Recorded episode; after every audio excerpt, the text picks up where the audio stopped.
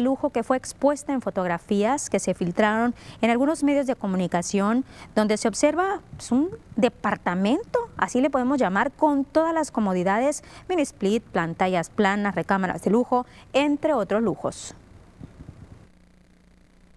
Hay una celda de lujo. Sí, pues todo eso, parte de lo mismo. ¿Sabíamos nosotros? No. No sabíamos que había. Eso que se, que se eh, decomisó, así es, aseguró eh, en la revisión, fue este, producto de la eh, revisión sorpresiva. Es muy difícil el tema. Y claro, hay corrupción. Porque las armas entran por la puerta. Tiene que ver con los que revisan la puerta, la entrada hay acuerdo, no hay ningún acuerdo de nada. Nosotros no tenemos acuerdo con la delincuencia. Adelantó que estos hallazgos traerán consecuencias para quienes de alguna forma tienen una participación en la administración, en la custodia y seguridad de este centro penitenciario. Hay que ver las complicidades, no solo de la directora. El jefe de seguridad tiene que decirnos muy claramente que es el que más directamente está metido en, en el tema de cuidar este tema que es seguridad al interior. Estamos revisándolo, estamos el viernes se hizo la, se entró a la cárcel, se sacaron los elementos, hoy en la mañana ya le pegamos un llegue a la revisión entre todas las corporaciones, yo presidí esa reunión y seguimos revisando eh, el tema. Muy probablemente que cambie la directora. Primera, un poco dice usted una represalia me, eh, quiero imaginar que una represalia sería alguna consecuencia penal o alguna cosa. Bueno, eso va a derivar de esto que estamos, eh, quién autorizó esa celda, quién, etcétera. Eso está revisando. En esta conferencia también habló el gobernador de este video que circula en redes sociales donde se observa como una persona que porta un rifle de asalto en Altata, en el malecón, saluda elementos policíacos que pasan frente a él a bordo de una patrulla y la manera como estos policías pues le regresan el saludo tanto el secretario general de gobierno Enrique Insunza, que estaba ahí en esta conferencia, como el propio, el propio mandatario Rubén Rocha, aseguraron que este video no es reciente, no es de este fin de semana, pero sí que sí es en Altata y pudiera ser de hace un par de semanas. Ese video presuntamente se eh, filmó en Altata. Y este, de lo que nos dimos cuenta es que no se filmó ahora en este fin de semana. Tiene semanas. Y claro, este, acordamos que se le va seguimiento a esto, tenemos que encontrar eh, los elementos que participan en esto, bueno, que es una parte de la policía y otra parte es una persona con un arma a la vista. Respecto del el video, ¿a qué se refiere? Se han hecho los peritajes y se ha establecido que ese hecho de haber ocurrido no es reciente estuvo bastante movido en este tema de seguridad o de inseguridad, de accidentes que se registraron aquí en la entidad este fin de semana. Como vea usted lo que sucedió en plena carretera, cuatro pasajeros de una avioneta resultaron ilesos luego de que tuvieron que aterrizar de emergencia sobre la carretera Mazatlán-Culiacán. Estos hechos se registraron ayer cuando estos tripulantes de una avioneta con matrícula XB SUA salió de Culiacán con destino a Guadalajara. Se registró una falla mecánica, lo que obligó a, realizar un aterrizaje de emergencia sobre la banda de rodamiento de esta autopista, la Mazatlán-Culiacán, a la altura de la caseta de cobro de mármol. Según información proporcionada por la Guardia Nacional, no hubo personas heridas ni decesos que lamentar, solamente por los daños en la aeronave al impactarse con la señalética de esta zona. ¿Ocupan ayuda? Todo bien, todo bien. ¿Todo bien? Todo bien, gracias. Dale pues. Gracias. Vaya susto, no nada más para los de la avioneta, también para las personas que estaban circulando por esta carretera. Y aquí en Culiacán asesinan a una pareja, Ángel, ¿no es así? Así es, Lupita. Lamentablemente, un hombre identificado como Antonio, que le apodan el 300 por el vehículo que conducía, y también pues a una mujer de nombre Perla, quienes eh, se identificaron de esta manera los las autoridades, pues fueron asesinados a balazos la madrugada de este domingo 13 de febrero. Los hechos ocurrieron en el fraccionamiento Valle del Agua del sector Los Ángeles, al oriente de Culiacán. Según las primeras versiones, la pareja se encontraba previo a la agresión eh, conviviendo en, en, este lugar fue alrededor de las 5 de la mañana, cuando el masculino se retiraba del sitio y sujetos armados lo interceptaron y le disparan en múltiples ocasiones. La mujer, al intentar, al intentar ponerse a salvo, pues fue alcanzada por las balas y también murió. El hombre quedó al interior del vehículo eh, Cruiser 300 con placas de empadronamiento, mientras que el cuerpo de la mujer a unos metros, a un costado de otro vehículo donde al parecer intentó en medio de la agresión pues resguardarse. Los sucesos ocurrieron sobre la calle Río Presidió y Río Baluarte del fraccionamiento antes mencionado, del lugar peritos de la Fiscalía General del Estado de Sinaloa, se recogieron 20 cascajos de arma corta y apenas este viernes una pareja fue atacada a balazos en el fraccionamiento de un centro comercial de la capital sinaloense también, con saldo de una persona del sexo masculino fallecido y una mujer herida. Su estado de salud es sumamente delicado. Y seguimos con, con, los hechos ocurridos lamentablemente este fin de semana porque el cuerpo sin vida de un hombre que hasta el momento se encuentra sin identificar fue encontrado flotando en las aguas del canal Antonio Rosales en avanzado estado de descomposición la tarde-noche de este domingo a la altura de la comisaría de la Higuerita, sindicatura de Culiacancito.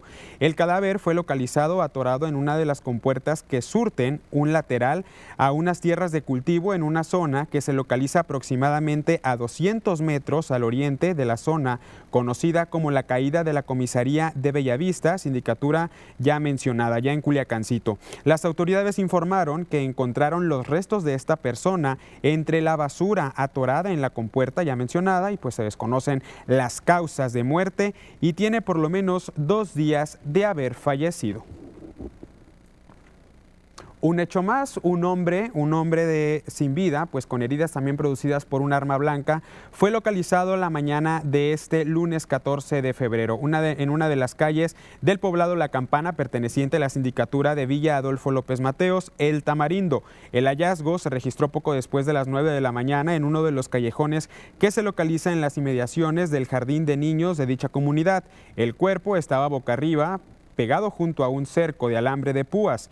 El ahora occiso fue localizado con al menos cuatro heridas producidas por arma blanca en la parte del cuerpo del tórax y abdomen costado. Se trata de una persona del sexo masculino de aproximadamente 20 a 30 años de edad, de conflexión regular, tez morena clara, pelo corto y al momento del hallazgo, gestión pantalón de mezclilla azul, eh, azul playera color tinto y unos tenis de tela también del color azul.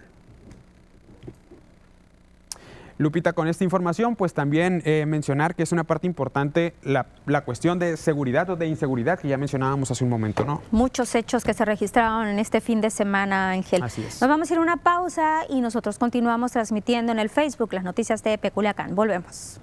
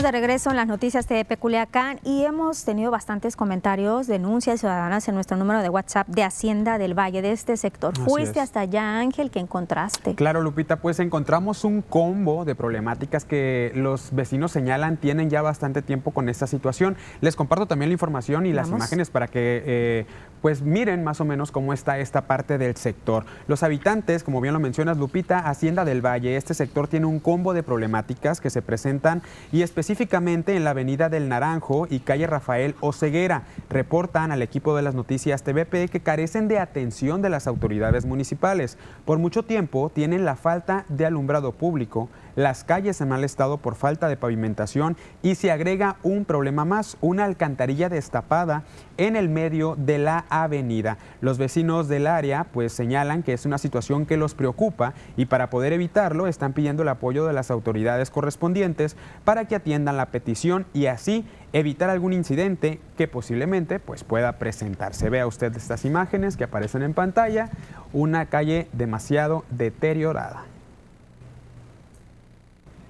Y es que ni parece calle eso, Ángel, Sí. ¿no? Ya de Parece estar- como un callejón ahí. Sí, sí, sí, lleno de basura y de otras necesidades. Y mira, hablando de necesidades que nos las eh, proporciona las denuncias ciudadanas, gracias. Claro. Vamos a leer 6671779946. Dice, buenas tardes.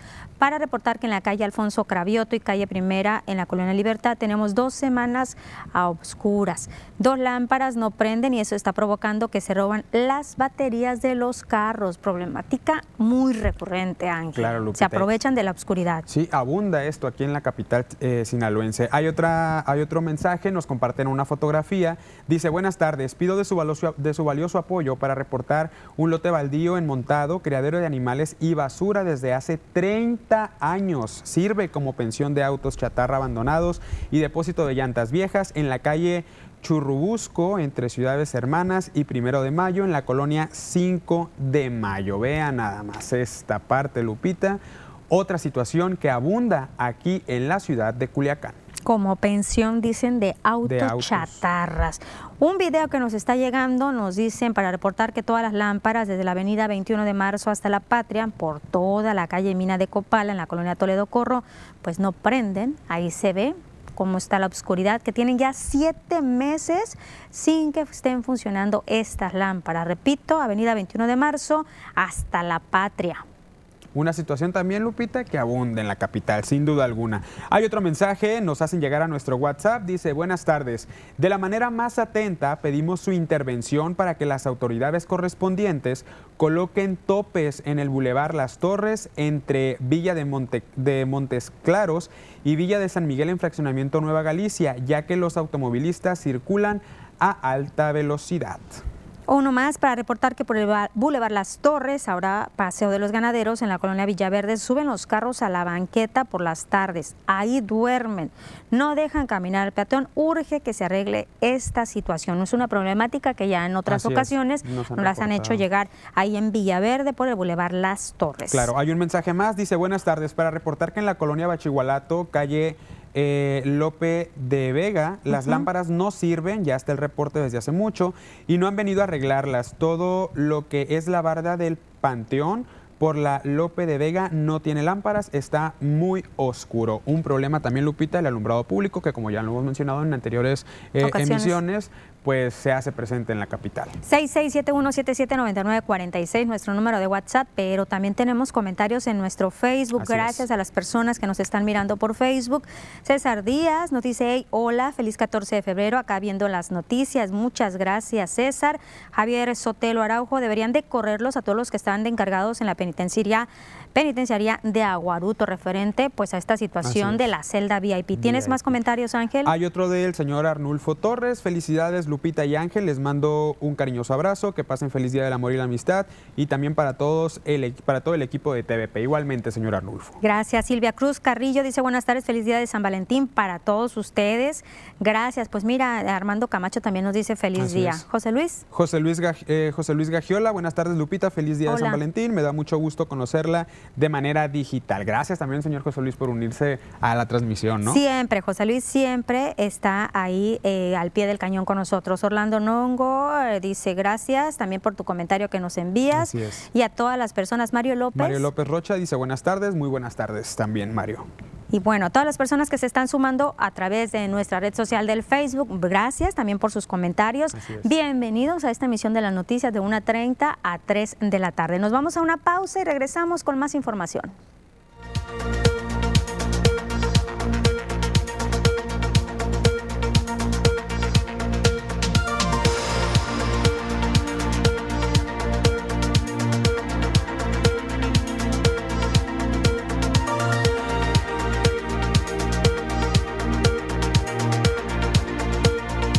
Tenemos comentarios en el Facebook por acá, Armando Camacho, no es que se nos haya olvidado, no se nos pasó, dice, buena tarde, ¿por qué tenía el moño negro hace días en su logo? Con todo respeto, saludos. Bueno, explicábamos la semana pasada, dimos la información Así el es. día viernes específicamente. Lamentablemente el jueves falleció la señora Natalia, Natalia Rodríguez, eh, mamá de nuestro jefe de jefes, el, el presidente del grupo Alerta. Eh, pues la mamá del de, del señor Rodolfo Madero falleció y obviamente pues todo el equipo de las noticias, todos los que integramos TDP, todos los que integramos Grupo Alerta, pues nos sensibilizamos con este lamentable fallecimiento. De ahí, ahí está la explicación Armando Camacho y a todas las personas que están con nosotros, gracias, quédense con nosotros, todavía tenemos más información muy, muy, muy relevante. Vámonos a las noticias, Ángel. Vámonos.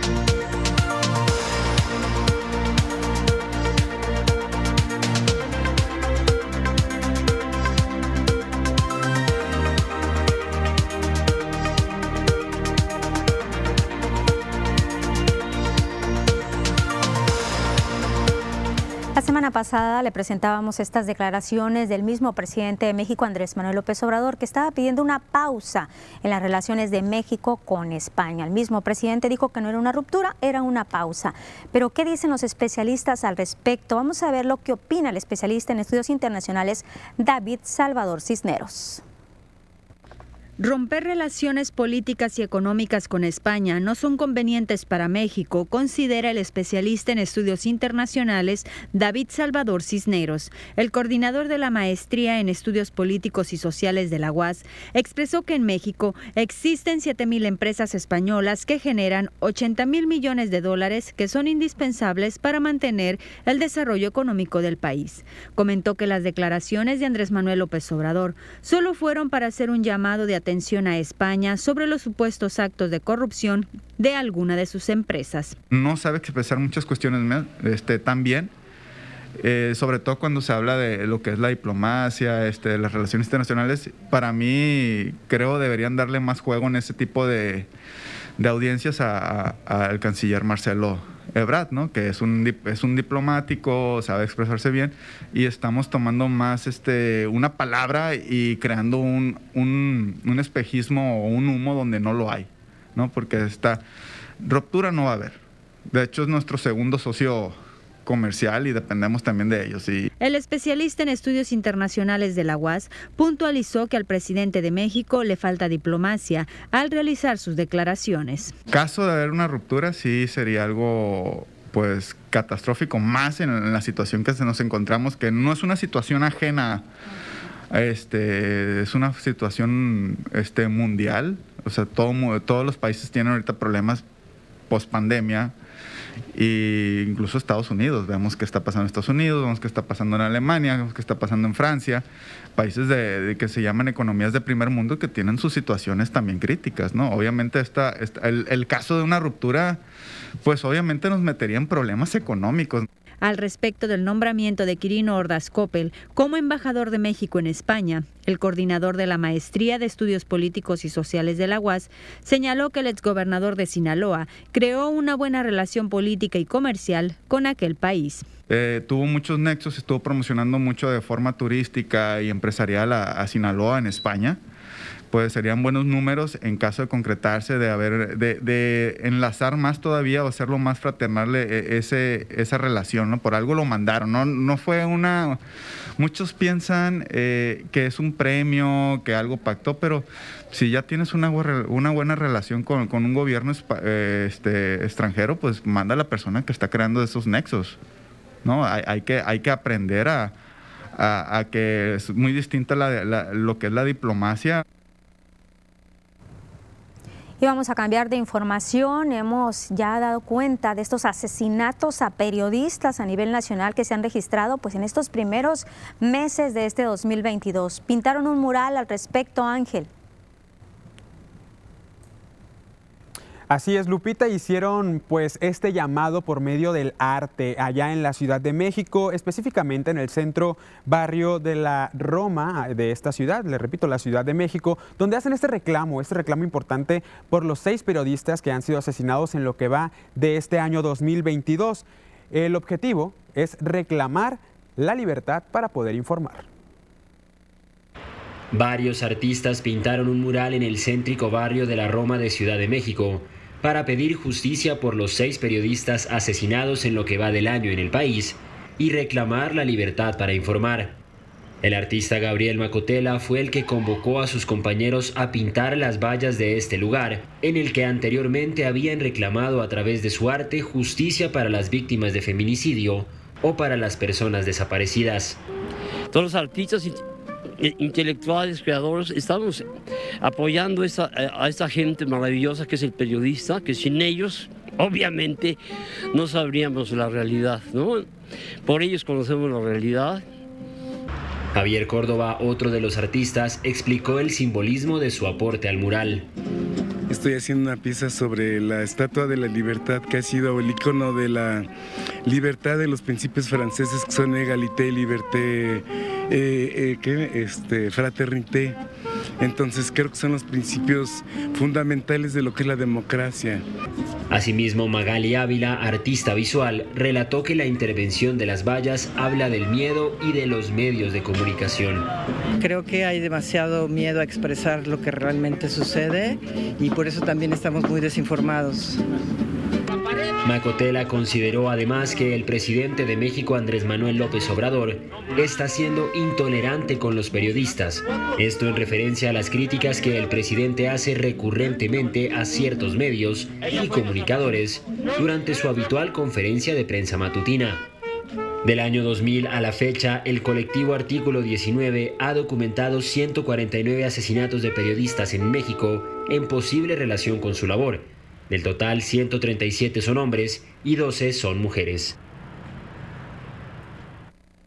Un tema que está en boca de todos en este, en este tiempo y que también ha estado con anterioridad, pero es un tema que eh, causa mucha relevancia y que estos artistas pintan el mural para exigir justicia, para, eh, para exigir voz también a nosotros los periodistas en este caso. Lupita, regresamos contigo, tú tienes más información.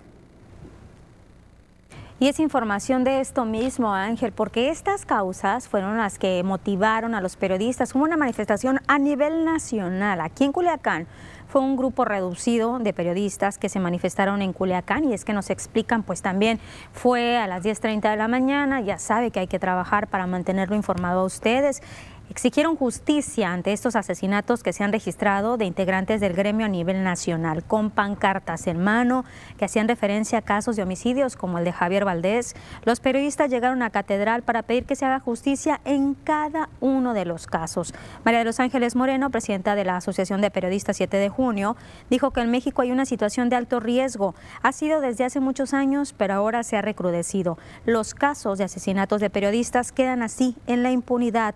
No hay castigo para los responsables. Eh, la situación que enfrenta el periodismo en México, pues es una situación crítica. Llevamos cinco o seis, porque uno no quiere la familia que sea reconocido como periodista. Cinco periodistas en, en menos de dos meses. ¿Qué nos dice eso? Que la impunidad es la que reinta en México, porque no se castiga a los responsables. Es por eso que la gente se le hace fácil matar a un periodista. Eh, es algo muy lamentable.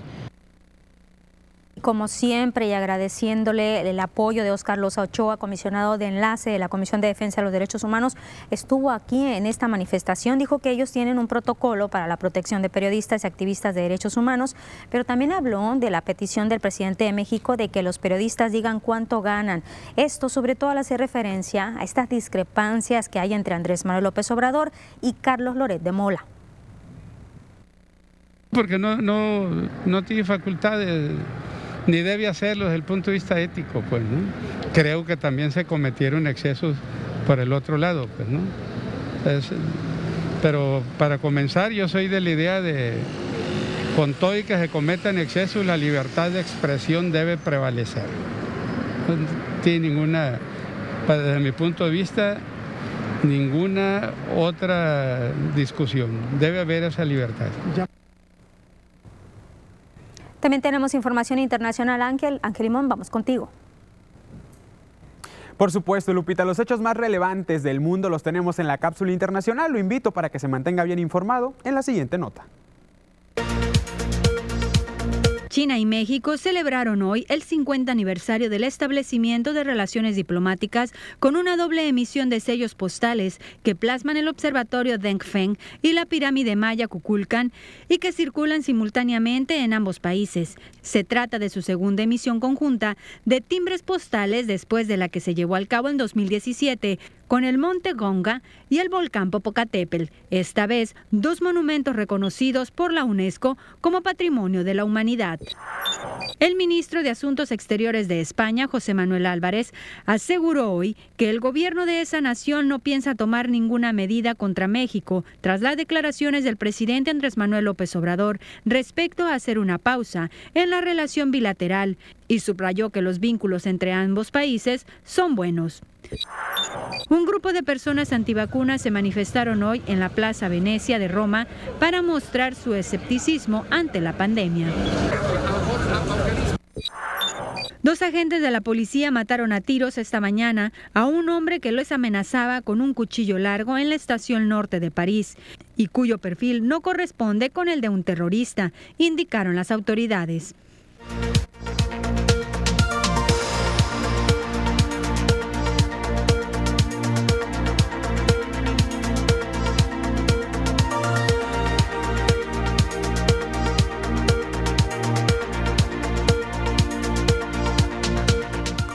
Mira, Ángel Giselle Arce nos comenta algo en el Facebook. Dice, buenas tardes amiga. Lupita, te deseo un feliz día del amor y la amistad. Que te apapachen mucho. Gracias, Giselle.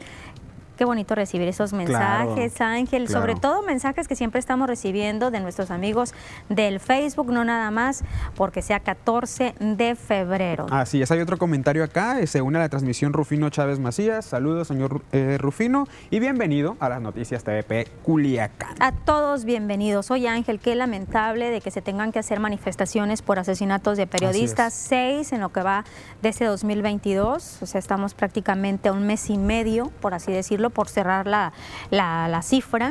Y seis periodistas, aunque ya nos explicaba María de los Ángeles, que pues uno no ha querido que lo considere la familia, que lo consideran eh, periodista, pero bueno, estaba relacionado al gremio. Seis en un mes y medio. Números rojos, Lupita. Sí, regresamos a las noticias.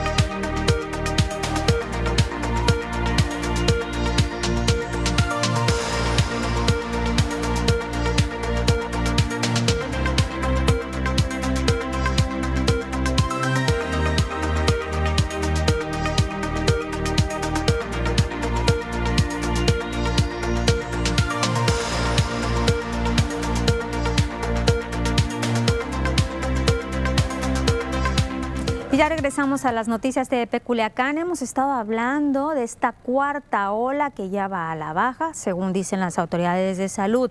Pero se le preguntó al secretario, al secretario de Salud en Sinaloa, Héctor Melesio Cuenojeda, si después de Semana Santa, a pesar de la vacunación, pudiera darse una quinta ola de contagios. No lo descarta, sí pudiera registrarse esta situación.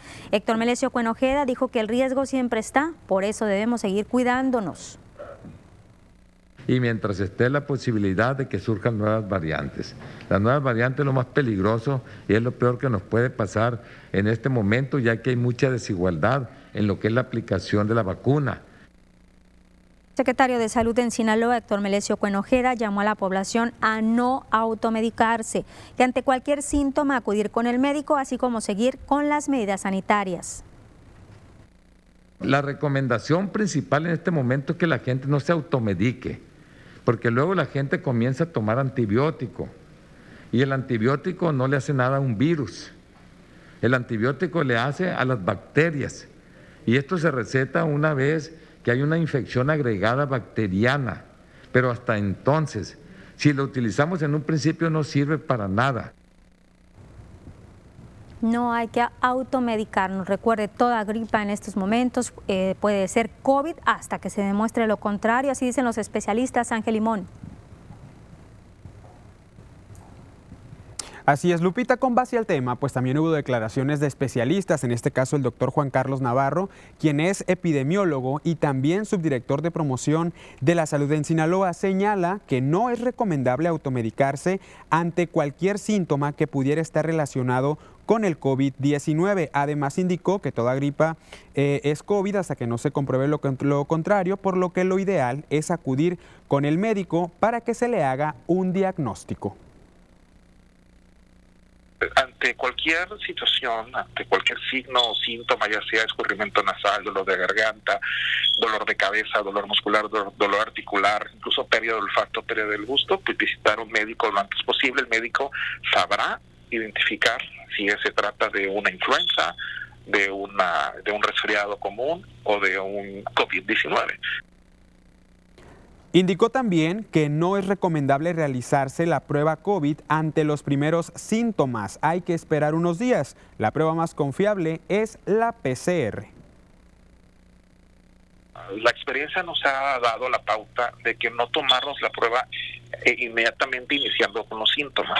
Tenemos que esperar por lo menos unas 24 horas posteriores al inicio de síntomas para hacernos una prueba y determinar realmente si se trata de, un COVID o de una influenza o realmente de un resfriado, un adenovirus o algún rinovirus. Entonces tenemos que esperarnos por lo menos 24 horas y no irnos al inicio de los signos y síntomas de la enfermedad acudir al médico es lo más recomendable ante este tipo de casos. Y en el área de salud hay más información también, Lupita, vamos contigo. Ya que estamos hablando de medicamentos la falta de medicamentos específicamente en lo que le voy a presentar, el gobernador de Sinaloa, Rubén Rocha, está haciendo está mandándoles un mensaje directo desde la semanera a los directores de los hospitales en el estado para que no politicen este tema de desabasto de medicamentos y que si tienen carencias las hagan llegar a sus solicitudes en lugar, en lugar de andar declarando ante los medios de comunicación. Dijo que a más tardar en 20 días se va a solucionar el desabasto de medicamentos que ha generalizado movilizaciones de personas con familiares que están padeciendo la falta de medicamentos para diferentes enfermedades y recomendarles a los eh, directores de los hospitales que no hagan política declarando a los medios, que hagan un oficio y pidan el, medicamento que necesitan. Desde ahora les digo, mi compromiso es que no les va a faltar medicamento.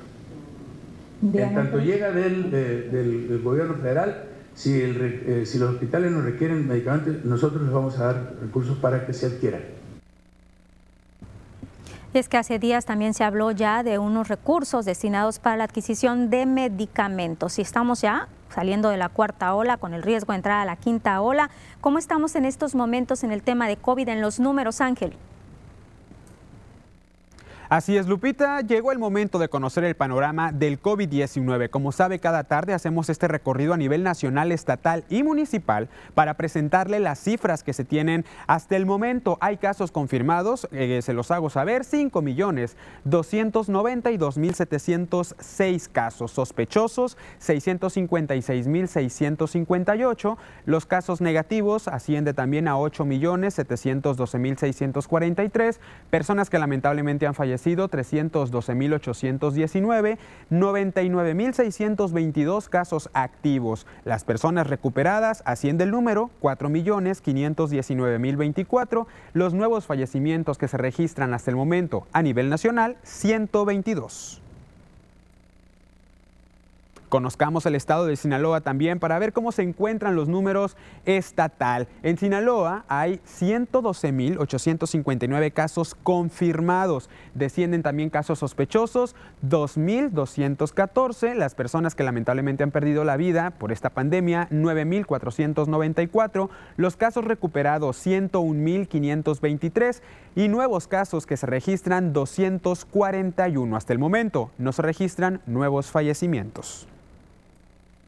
Y hacemos el desglose también por los municipios del estado de Sinaloa para conocer cómo estamos en estas cifras. Los casos activos, 1842, los más sobresalientes, 132 para Ome, 103 en Guasave, 64 en Salvador Alvarado, 65 en Nabolato. Hay 930 casos para la capital de Sinaloa, Culiacán, y también 310 casos en Mazatlán. Ahí están las cifras también para que usted conozca cómo nos encontramos en todo el país. Hablando también de eh, pues, casos confirmados acerca del COVID-19, vamos a girar un poco el tema y vamos a hablar de algunos números que INEGI nos comparte. Pues el estado civil de las personas de 15 a más de edad, en este caso a nivel nacional, pues se distribuye de la siguiente manera. Eh, el 38% pues está casada, el 30% soltera y el 20% vive en unión libre. Esta, estas cifras que comparte INEGI es acerca también del Día del Amor y la Amistad. El estado civil de las personas de 15 años o más en México se distribuye de la siguiente manera. 38% está casada, 30% soltera, 20% vive en unión libre, 6% separada, 5% viuda y 2% está divorciada. Estas cifras las presenta el INEGI a propósito del Día de San Valentín. Publica estadísticas sobre el estado civil de las personas en nuestro país. Señala además que en el año 2020 en México hubo 33% menos matrimonios registrados que en el 2019, mientras que en el 2019 se reportaron 504.923 eventos. En 2020, solo fueron 335.563 matrimonios. De estos, únicamente 2.476 correspondieron a parejas del mismo sexo. El número de divorcios entre el 2019 y 2020 disminuyó de 160.107 a 92.739. En parejas heterosexuales, el promedio de edad a las que se casaron los hombres fue de 33 años, mientras que las mujeres contrajeron nupcias en promedio a los 30 años. En contraste, en las parejas del mismo sexo la edad aumenta a 36 años en promedio para hombres y 35 para mujeres. Siete de cada diez mujeres vive con una pareja de mayor edad. Cinco de cada diez mujeres no son económicamente activas, pero su pareja sí. Tres de cada diez mujeres son económicamente activas, al igual que sus parejas. Ahí están algunos datos que nos comparte INEGI a nivel nacional. Y hablando también del Día del Amor y la Amistad, hay más información, Lupita. Continuamos contigo. Pero esta información es como de mercadotecnia, porque hay muchas personas que están esperando esta fecha, el 14 de febrero, para pues hacer demostraciones de amor con cosas materiales. Usted va a regalar algo, ya regaló. Veamos la siguiente nota. Las ventas de obsequios como peluches, arreglos florales y chocolates, entre otros, repuntan por el Día del Amor y la Amistad, una fecha para reunirse con la pareja, los amigos o la familia, pero también una celebración esperada por los comerciantes, quienes tienen la oportunidad de explotar su creatividad y realizar cualquier tipo de regalo. Janet Huerta, propietaria en establecimiento de papelería y novedades en Culiacán, comentó que es una fecha muy esperada porque las personas siempre buscan entregar detalles a sus seres queridos. Indicó que a veces los clientes buscan un mínimo obsequio como una taza de chocolate, pero otros no escatiman en sus gastos y se llevan enormes arreglos de cualquier tipo pero la verdad sí esperamos que estén por lo menos un 90% de lo que es, es, la inversión, sí se recupera. Se han visto mucho movimiento, la verdad, y mucho interés por parte de los, de los jóvenes y de las personas mayores desde por regalar un obsequio para alguna persona especial. Las expectativas son buenas este, y por el de la tarde de noche, que es el mejor día de hoy, esperemos que nos vaya muy bien. Mm, se manejan detalles desde los 20 pesos hasta detalles de 3.500, 4.000 o se hacen detalles, regalos personalizados al gusto de la persona, también se realizan. Por la pandemia del coronavirus, Janet Huerta señaló que las ventas en 2020 y 2021 habían bajado especialmente en esta fecha porque las personas se enfocaban en priorizar la salud de ellos o de sus familiares, pero en la cuestión económica. Sin embargo, puntualizó que desde la semana pasada que inició la venta de los obsequios ha tenido muy buena respuesta de los consumidores. dentro del establecimiento solamente son tres personas en el momento y pues con sus debidos este, seguimientos del, del gel antes de entrar y el uso de cubrebocas, por lo menos para la parte de adentro. Mm, hasta las 12 de la noche, hasta que el día 14 de febrero se termina, hasta ese momento. El trabajo en equipo al lado de su familia, que ha ejercido por más de 10 años, y los frutos que esta labor ha rendido, le sirven para continuar cubriendo las necesidades de sus clientes, en especial en el Día del Amor, Amistad y Pandemia. Y vamos a ver cómo está el malecón aquí en Culiacán. Obviamente ya sabe todos los artículos que hay para esta fecha. Los comerciantes de Culiacán se instalaron, como ya es tradición, en las banquetas del malecón nuevo, ofreciendo sus artículos alusivos a este día. Desde muy temprano colocaron sus puestos osos de peluches, flores, dulces, globos y un sinfín de regalos para este 14 de febrero.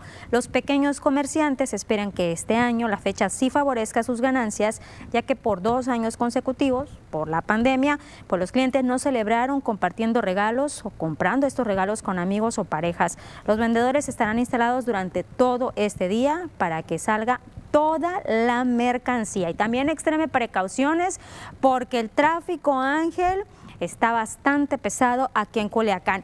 ¿Tú acostumbras regalar algo, Ángel, en esta fecha? Yo acostumbro a regalar detallitos. No me voy a los ¿Cómo extremos. qué detallitos? Pues chocolates, tacitas de chocolates, eh, otra marca de chocolate también ya ibas a caer que- sí, ya me andaba traicionando la señora productora, pero también eh, pues los obsequios, los detallitos creo que para mí en lo personal son más significativos que algo enorme, ¿no? Algo que sea tan llamativo. Aparte, esos detallitos tan significativos no nada más tiene que ser el 14 de febrero para Claro. darlos. Tenemos todo el año para hacer demostraciones de cariño y de afecto y Así más eh, a personas. Ahorita cuando estoy, me viene a la mente las personas que están enfermas, Ángel, Exacto. eh, por este bicho, por el COVID, pues también podemos demostrar nuestro cariño, nuestro afecto viendo de qué manera podemos ayudarlas. Muchas de ellas ni siquiera pueden salir de sus casas a comprar me- eh, medicinas o alimentos, podemos ayudarlas. Es una manera, se me ocurre nada más ejemplo Claro, sí, con Lupita, ellos, porque pero hay- puede ser en general. Exacto, porque hay personas que, por ejemplo, en redes sociales se hacen como centros de acopios para que vayan y entreguen en este día en especial,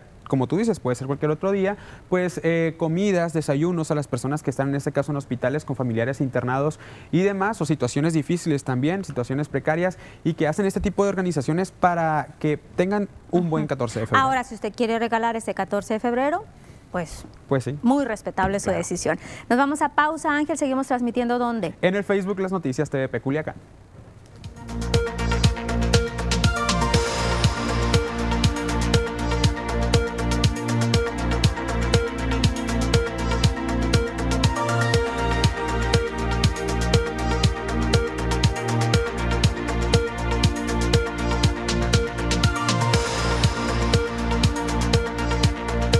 Mira, César Díaz nos dice en el Facebook, hey, dice, yo estoy soltero, jaja, pero es día de la amistad también, César, no nada más tiene que ser del amor, así de pareja. Claro, pero la mayoría de las personas, fíjate Lupita, Dice que, que se van por paletas. ese lado. Ah, muy bien, perfecto, esperamos las nuestras. Mira, Manuel también nos está mandando corazoncitos. Hermano, un abrazo grande. Manu, Manu, Manu. El Manu, Manu, Manu. Manu, Manu, Manu, desde aquí un besote para ti, te extrañamos mucho. Fíjate, no me aparece aquí los corazones que nos manda Mándanos. Manu. Qué vergüenza. Aprovechando, aprovechando la red social. Manu, nada más con que nos mande corazones, nos mande bendiciones, nos, mande buenas vibras, nos mande comentarios. Con eso nos damos por bien servidos, como todas las personas que nos hacen llegar sus comentarios. Y ya ahorita les decía, si usted quieren regalar el 14 de febrero, adelante y si pueden, porque para muchas personas es difícil, Ángel, porque hasta mañana pagan. Así es, y también fue difícil, Lupita, y sigue siendo difícil para algunas personas que tuvieron eh, inversiones con familiares que estuvieron enfermos de COVID, o ¿no? Que también, están o que están también ahorita enfermos de COVID-19, que ya lo resaltaba la propietaria de esta papelería, la señora Janet, que fueron tiempos difíciles en años anteriores, pero sin embargo, que parece ser que desde que ellos iniciaron la venta en la mañana, había buen ingreso económico. Ya nos estarán diciendo los comerciantes organizados y los comerciantes pequeños. Regresamos a las noticias.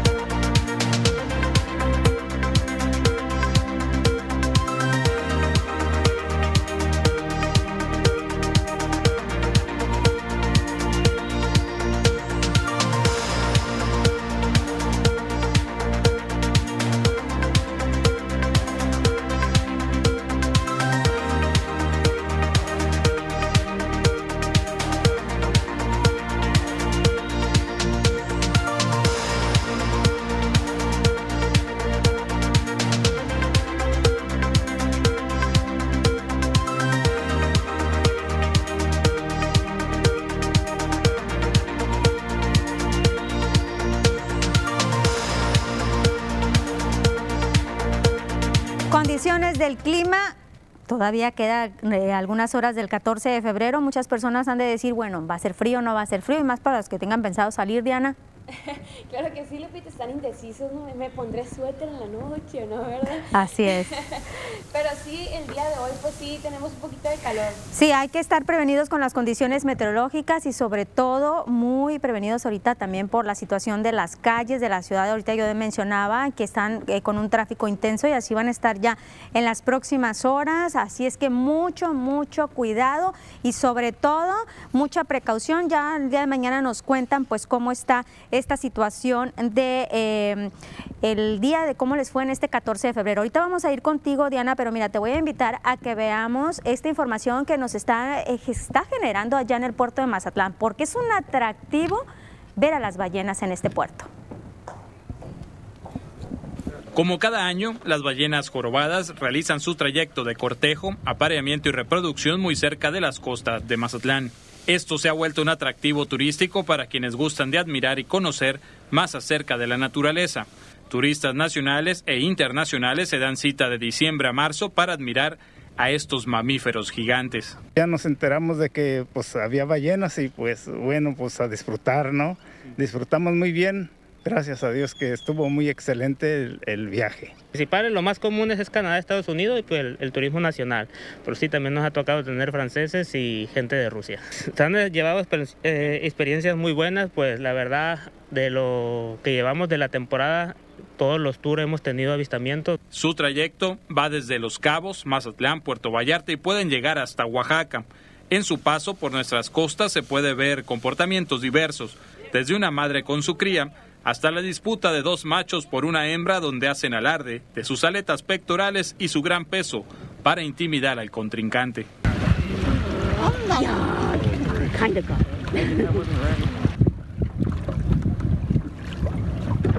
pues es realmente impresionante ver todo este ciclo de vida de las ballenas y sin duda hoy nos tocó ver todo ese ciclo en un solo tour, las parejas, la cría con su madre y, una pelea por, precisamente por, por conquistar a una de las hembras. Los turistas aprovechan el espectáculo para capturarlo en imagen y llevárselo de recuerdo, pero al mismo tiempo son concientizados de la importancia de preservar la especie y su hábitat mediante información que se brinda dentro del paseo. ¿Y cómo, cómo creen que vamos a identificar quién es el macho y quién es la hembra? Puede empezar hasta 15 o 20 toneladas según el tamaño, ¿verdad? Entonces ya aprendimos que, que, el macho es mucho más chico que la ballena. De hecho, de eso se trata este tour, de concientizar a la, a la gente, al turista que viene, de que pues también las ballenas son muy importantes para nosotros. Eh, para la naturaleza, para todo, es una pieza muy importante en lo que es la naturaleza. Por ser este uno de los paseos que ha estado tomando mucho auge en los últimos años, otros prestadores de servicios en embarcaciones han aprovechado para ofertar el avistamiento de ballenas. Sin embargo, no cuentan con un certificado y lo más preocupante, con la capacitación necesaria para respetar el espacio y actividades de las mismas. Hay permisos y certificaciones, pero lo que no hay es vigilancia en el mar. Diría que falta una autoridad eh, que esté al tanto completamente de la actividad. Eh, está la, dependencia que nos hace que saquemos los permisos y todo, pero en sí no hay alguien vigilando la actividad. Y esta certificación nos dio una educación previa para poder respetar el área. Nosotros estamos entrando al hábitat natural de apareamiento de las ballenas, entonces necesitamos ser muy respetuosos de esto. Cuando otras embarcaciones no respetan esto, pues estamos interrumpiendo el ciclo de vida, estamos interrumpiendo el hábitat de las ballenas. Nosotros tenemos aproximadamente calculado por registros una, una población de alrededor de 2.000 ballenas por temporadas, que son las que vienen aquí a Mazatlán. La basura es otro factor que afecta no solo a las ballenas, sino a todas las especies que cohabitan en el mar, incluyendo algunas aves. Falta conciencia, vigilancia y mucha información con formación. Parte de lo que nos inculca la norma, que debemos de respetar y cuidar el hábitat de ellas. Pues. Y no nada más de ellas, como pues, en el tour de hoy que también nos tocó ver delfines, eh, pues todo eso sabemos que pues no debe estar en el mar y pues si no los encontramos pues no, no, nos cuesta nada pararnos y recogerlo. La temporada para avistamiento de ballenas comprende del mes de diciembre al mes de marzo. El resto del año viajan hacia aguas más frías donde se alimentan, mientras que aquí sobreviven solo con la reserva de sus grasas. Pues estas ballenas, Diana, Diana, ya en el puerto de Mazatlán están por las condiciones meteorológicas que tenemos, por el clima, las temperaturas. Pero hablando de temperaturas, ahora sí, ¿qué va a pasar las próximas horas, los próximos días, Diana? Creo que sí, Lupita, si gustas comenzamos Adelante. con el mapa nacional. Primeramente para conocer las temperaturas actuales en algunos puntos importantes del país, comenzando en la frontera en Tijuana. El día de hoy tenemos una temperatura que llega hasta los 25 grados centígrados. La Paz se mantiene con 27 grados, Guadalajara con 22 Acapulco se mantiene caluroso con 32 grados y para finalizar en Ciudad de México se registra condición de cielo despejada con 20 grados. Pasamos a conocer la temperatura actual aquí en nuestro estado, en Sinaloa, comenzando en la capital, en Culiacán. El día de hoy ya incrementó un poco más la máxima y sentimos más el calor con máxima que llega hasta los 34 grados, cielos totalmente despejados, precipitaciones como ya se imaginaban al 0% y en la noche se prevén 10 grados en Culiacán. Ya en el sector de Guamúchil, el día de hoy también se mantiene totalmente despejado y caluroso con 32 grados. La humedad se mantiene al 21% y en la noche se prevén solamente 9 grados en el sector de Guamúchil. Ya en el sector de Guasave, el día de hoy también tenemos una temperatura calurosa que llega hasta los 31 grados con cielos despejados. La humedad baja al 17% y en la noche aquí la temperatura llega hasta los 7 grados en Guasave. Pasamos a conocer qué tenemos también para el resto de la semana, comenzando otra vez aquí en la capital, en Culiacán. Aquí tenemos una semana muy despejada. Igual máximas calurosas que van a variar entre los 29 hasta llegar a los 32 grados y las mínimas que van a variar entre los 9 y los 12 grados en Culiacán en el sector de Guamúchil. El día de mañana igual tenemos condición de cielo totalmente despejada, pero el miércoles, ojo, se prevé condición de cielo parcialmente nublada, para el jueves ya despejarse. Máximas que van a variar entre los 28 y los 30 grados y mínimas que van a variar entre los 7 y los 11 grados centígrados. Ya para finalizar en el sector de Guasave, el día de mañana, martes, igual se mantiene despejado, al igual que el resto de la semana, la máxima que va a llegar hasta los 29 grados el día de mañana y mínimas de entre 7 y 11 grados centígrados en el sector de Guasave. Hasta aquí el reporte meteorológico. Continuamos contigo, Lupita. Nos preparamos entonces, Diana, para frillito el próximo miércoles. Sí, claro que sí, Lupita. Ya las temperaturas máximas están incrementando un poco, Lupita, pero las mínimas todavía pues siguen entre unos 10 y 11 grados para la madrugada, ¿no? Muy bien, ahí está ya entonces el reporte del clima. Gracias, Diana. Tenemos un ratito más, nos vamos a pausa.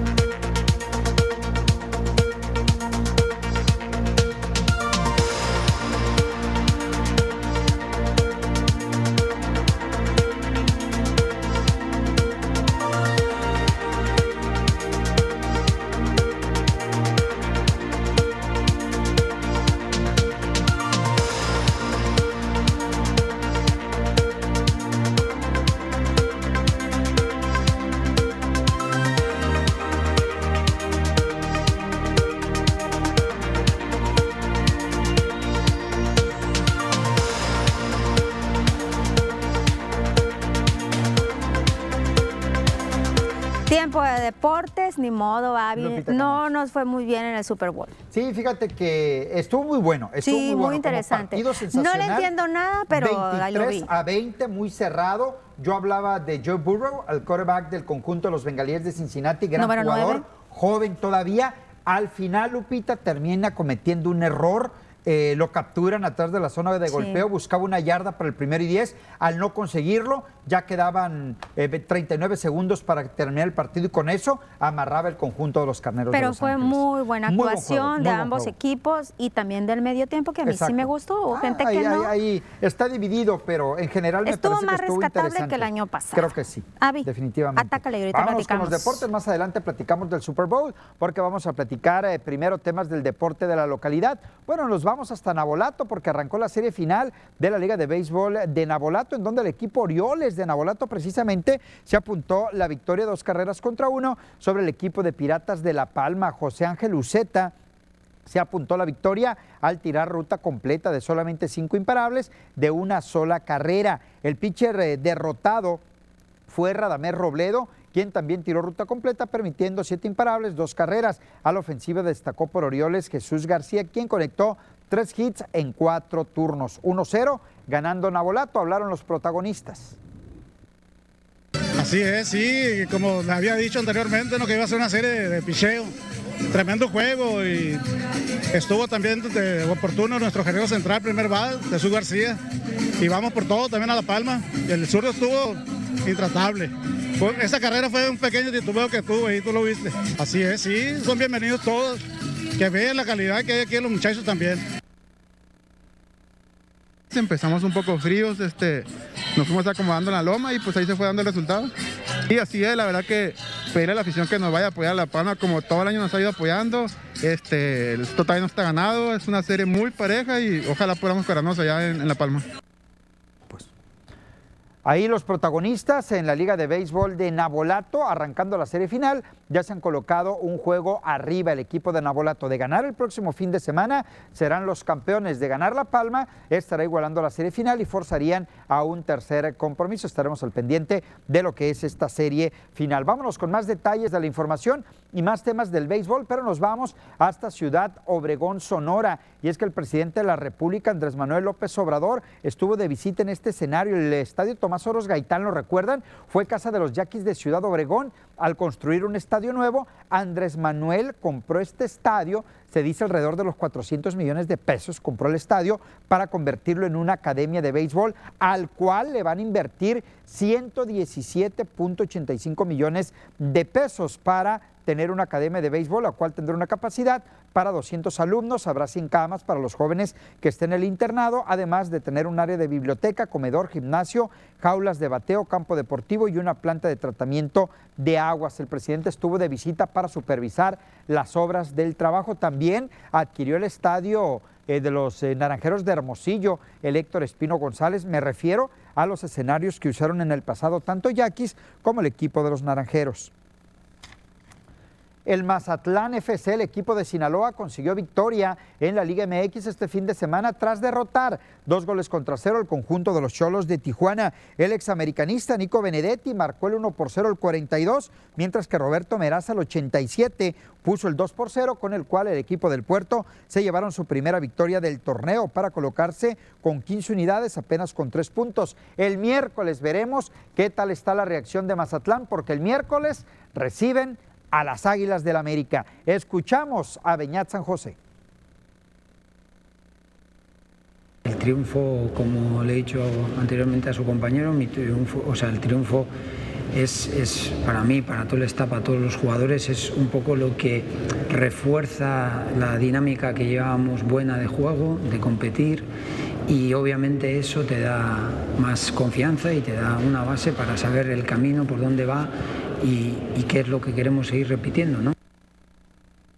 Más resultados de este fin de semana, jornada número 5 de la Liga MX, además de la victoria del Mazatlán, victoria del América 3-2 sobre el Santos Laguna, eh, Puebla y Atlas empataron a 1, Toluca le ganó al San Luis, Chivas perdieron en casa 3-1 ante Tigres, Cruz Azul cayó ante el equipo de Necaxa, Pumas 2-1 a León, hoy se juega el eh, partido de Pachuca y pendiente el Monterrey contra Juárez. Cerramos con el Super Bowl número 56, el cual ganó el conjunto de los Carneros de Los Ángeles. Derrotaron 23 puntos a 20 al conjunto de los Bengalíes de Cincinnati. Un partido muy interesante. En los últimos minutos da la vuelta al encuentro el equipo de los Carneros para dejar con las ganas a Joe Burrow, el quarterback del conjunto de los Bengalíes de Cincinnati, que pudo haberse convertido en una gran figura al ganar este Super Bowl. Cometió un error que le costó bastante. Fue la última jugada que tuvo Bengalíes al no conseguir una yarda que le hubiese dado el primero y diez y la posibilidad de empatar el juego y mandarlo a tiempo extra. Se tardó en la jugada el coreback de los bengalíes de Cincinnati y ahí fue donde fincó la victoria el conjunto de los Carneros de Los Ángeles que gana su segundo supertazón en la historia lo más importante, la información deportiva, Lupita. Y ahorita hablábamos también del medio tiempo, que hay que decirlo, hay que destacarlo, Avi, ¿no? De que pues es parte, es parte de este mismo Super Bowl. Exactamente. Y pues sí fue algo que esperábamos a comparación del año pasado, sí estuvo mucho estuvo mejor. bueno, estuvo bueno. En general sí, creo que Snoop Dogg me gusta, me gusta también. Puro rapero. Avi, seguimos platicando en el Facebook, ¿te parece? Regresamos a las noticias.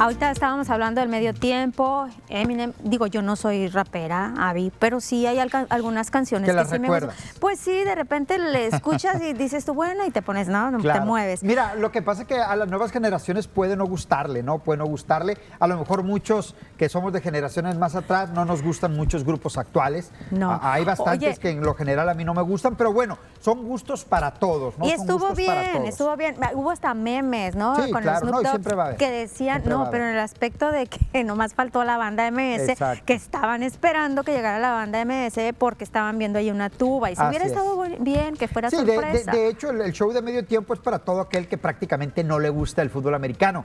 Te voy a ser sincero, yo vi los cuatro cuartos, pero no vi el, show de medio tiempo. Tuve que trasladarme de un lugar a otro en ese momento porque sí me interesaba, obvio, mucho más el, eh, los, el, tema deportivo. ¿no? Yo sí lo vi todo, ahorita digo no sé nada de fútbol americano. Es complicadito, pero es Pero mira, yo ya atenta y decía yo, mañana nadie me va a preguntar y sobre todo del número 9 de los bengalíes. Nos quedó de ver, veremos la próxima ya, temporada. Ya, déjalo. Regresamos a las noticias mejor.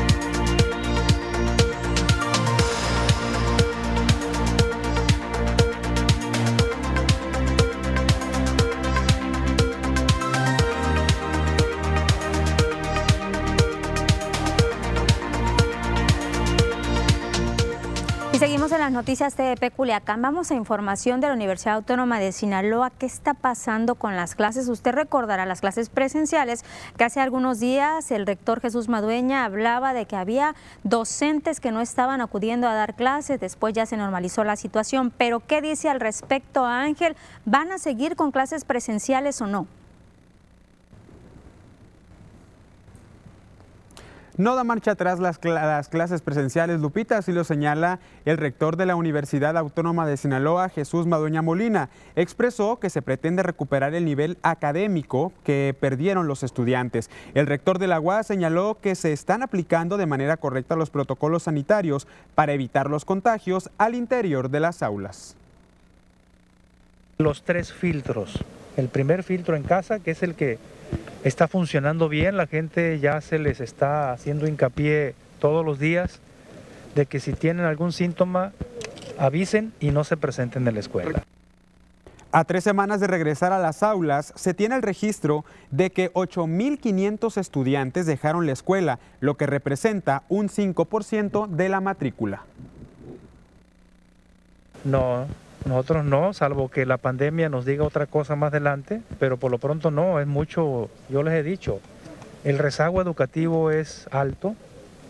Eh, tuvimos deserción de estudiantes, lo que no había pasado desde, que empezó la pandemia hasta eh, esta fecha perdimos alrededor de 8.500 estudiantes más o menos, o sea un 5% de la matrícula, se nos cayó. Esperemos que en esta convocatoria de nuevo ingreso la recuperemos ya ah, bien pero ya no podemos darnos el lujo de mantener clases en línea. Puntualizó que para recuperar la infraestructura escolar se hizo una inversión de 250 millones de pesos.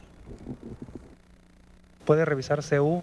Si usted visitó o pasó por aquí antes que regresáramos en agosto, era triste ver cómo estaba CEU, totalmente caído, seco los jardines, se nos secaron muchos árboles.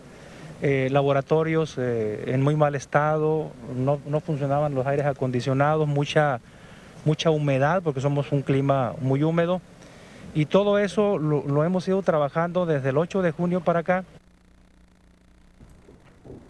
Seguimos con la información de la Universidad Autónoma de Sinaloa porque Suntuaz, el personal administrativo, sección administrativo y de intendencia celebra sus 49 años, 49 aniversarios. Expresó pues también Marcela Guadalupe Pérez Carrillo, eh, secretaria general del Suntuaz, que se logró garantizar la estabilidad laboral y financiera de los agremiados.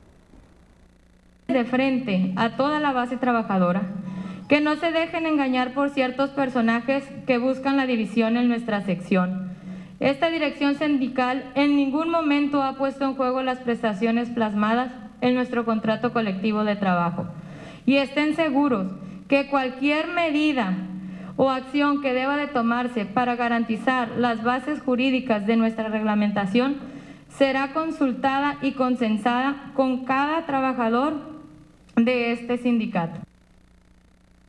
Dijo que durante la pandemia se han enfrentado a diversos retos poniendo a prueba la fortaleza de los universitarios. Agradecemos al señor rector, el doctor Jesús Madueña Molina, por el apoyo y la sensibilidad para resolver la problemática de los trabajadores. Reconozco también sus palabras emitidas en días pasados, en donde expresa la, la mejor disponibilidad de respetar siempre la autonomía sindical y garantizarnos la no afectación de los ingresos de los trabajadores, disipando así cualquier posible rumor. Ya que estamos hablando de la UAS, el rector Jesús Madueña encabezó la entrega de los primeros cheques de primas de antigüedad por jubilación a personal de la institución. Explicó que gracias al apoyo de la Federación y del Estado, la UAS recibió recursos para el cierre de año y para iniciar con el saneamiento de las finanzas. Pero también le digo a aquellos que no están en esos 400 que este mismo año nos vamos a aplicar para pagarle a todos, a todos los que están jubilados y que están esperando, porque hay muchos que están enfermos. Hay muchos que están enfermos y que requieren el apoyo, pues van a tener su recurso Nos vamos a pausa, seguimos transmitiendo en el Facebook las noticias de Peculiacán.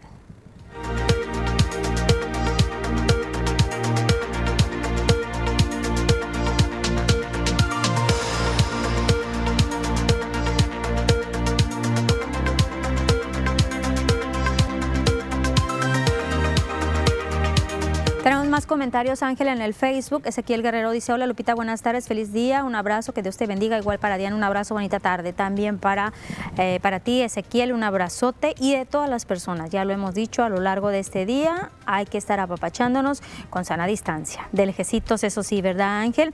Mira, José Luis Gagiola dice, a mí en el Super Bowl, en el intermedio, me hubiera gustado cantar a Elton John y Dua Lipa con Sacrifice y Sebastián Yatra con Tacones Rojos. Muy buena combinación y una canción que no me he sacado de la cabeza últimamente, Lupita, de la de Tacones Rojos, muy buena. Pues yo no la he escuchado. Te la voy a poner en la oficina para que la escuches. Ay, no. A todo volumen. Bueno, ¿te gustó el medio tiempo a ti, Angelito? No me gustó a mí porque a mí no me gustan eh, ese, ese tipo de música, no me gustan esos artistas, pero me gustó el espectáculo. Eh, la- toda la parte de la Pero es que di- infraestructura que, montaron y ¿Qué así. artista te gusta? A mí ahorita me gusta mucho The Weeknd. Siempre me ha gustado The Weeknd y el año pasado la verdad no fue realmente lo que yo esperaba, no fue lo que yo esperaba, pero yo sé que él no baila y que solamente no canta, canta. y que no es un showman, como lo fue el año antepasado Jennifer López y Shakira. Entonces, no, no, no es un showman. Si, no es un si ustedes showman. escucharan lo que la señora productora So- nos Weeknd, está diciendo Abel aquí. Tesfaye- Abel no, ya, ya, canta. ya. Dice la señora productora que está fuera ese artista. Todos los gustos respetados. Regresamos a las supuesto. noticias.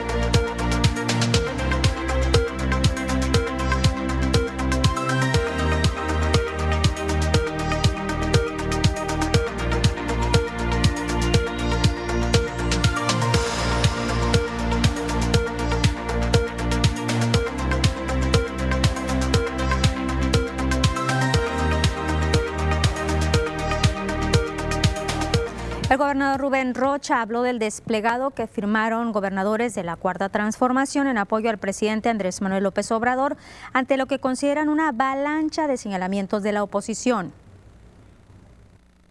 Hay violaciones como las que se le pretenden imputar al presidente, en todo caso que lo demuestren.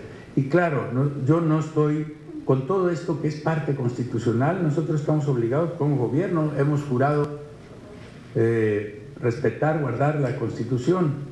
Eh, entonces, eh, estamos de acuerdo con eso. Eh, no creemos nosotros en las imputaciones que los enemigos del presidente han hecho, por eso es que tenemos esa postura. También habló de las declaraciones del alcalde de Culiacán, Jesús Estrada, con relación a su inconformidad por haber publicado en el diario oficial la ley que otorga descuentos a los adultos mayores y discapacitados en el servicio de agua potable. Dice el mandatario que no le quita el sueño que Estrada Ferreiro lo acuse con López Obrador. El tema del presidente Estrada. Eh, no me quita el sueño eso. Eh, tenemos opiniones diferentes. Yo no sé que, por qué estaría en, contra del presidente, porque pues el presidente de la República, su programa estelar es apoyar a los adultos mayores.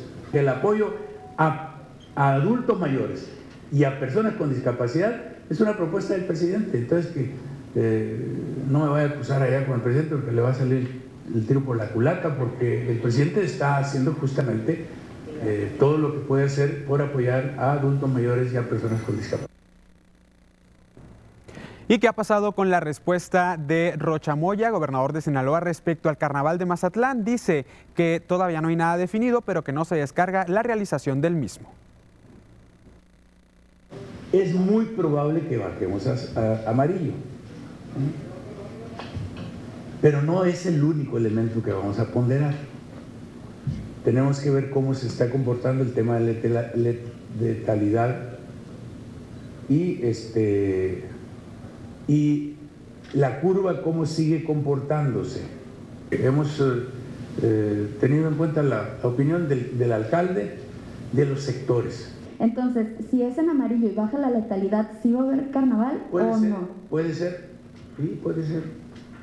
Puede ocurrir, pero no nos vamos a valer de un solo elemento, ¿de acuerdo?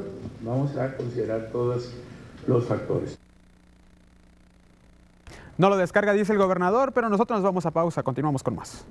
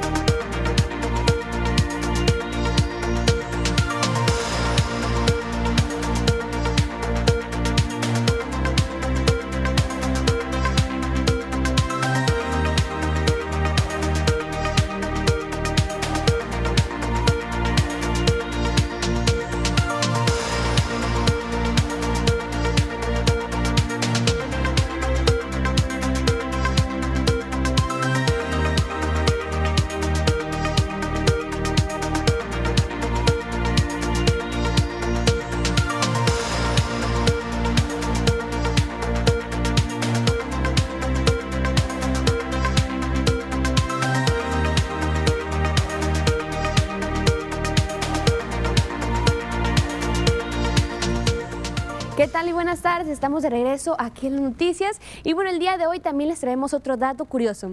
Hoy hablaremos sobre el sol de medianoche. Les cuento que hay lugares donde apenas todo el verano se la pasa de día y no tenemos noche en ningún, en ningún momento. Esto se debe a que es un fenómeno muy simple y que es cuando nuestro planeta gira alrededor del sol, lo hace con una inclinación de 23 grados. Este fenómeno consiste en que el, en que el sol es visible las 24 horas del día, las fechas próximas al solsticio de verano. Es muy común que se produzca en países situados en latitudes más al norte del círculo polar ártico. En esos países durante el verano jamás se hará de noche. También puede pasar en algunos países como Noruega, Suecia, Finlandia e Islandia. Hasta aquí la primera parte del dato curioso. Nos vamos a una pequeña pausa. Mira, más que pausa, nos despedimos. Nos vemos el día de mañana a la 1.30.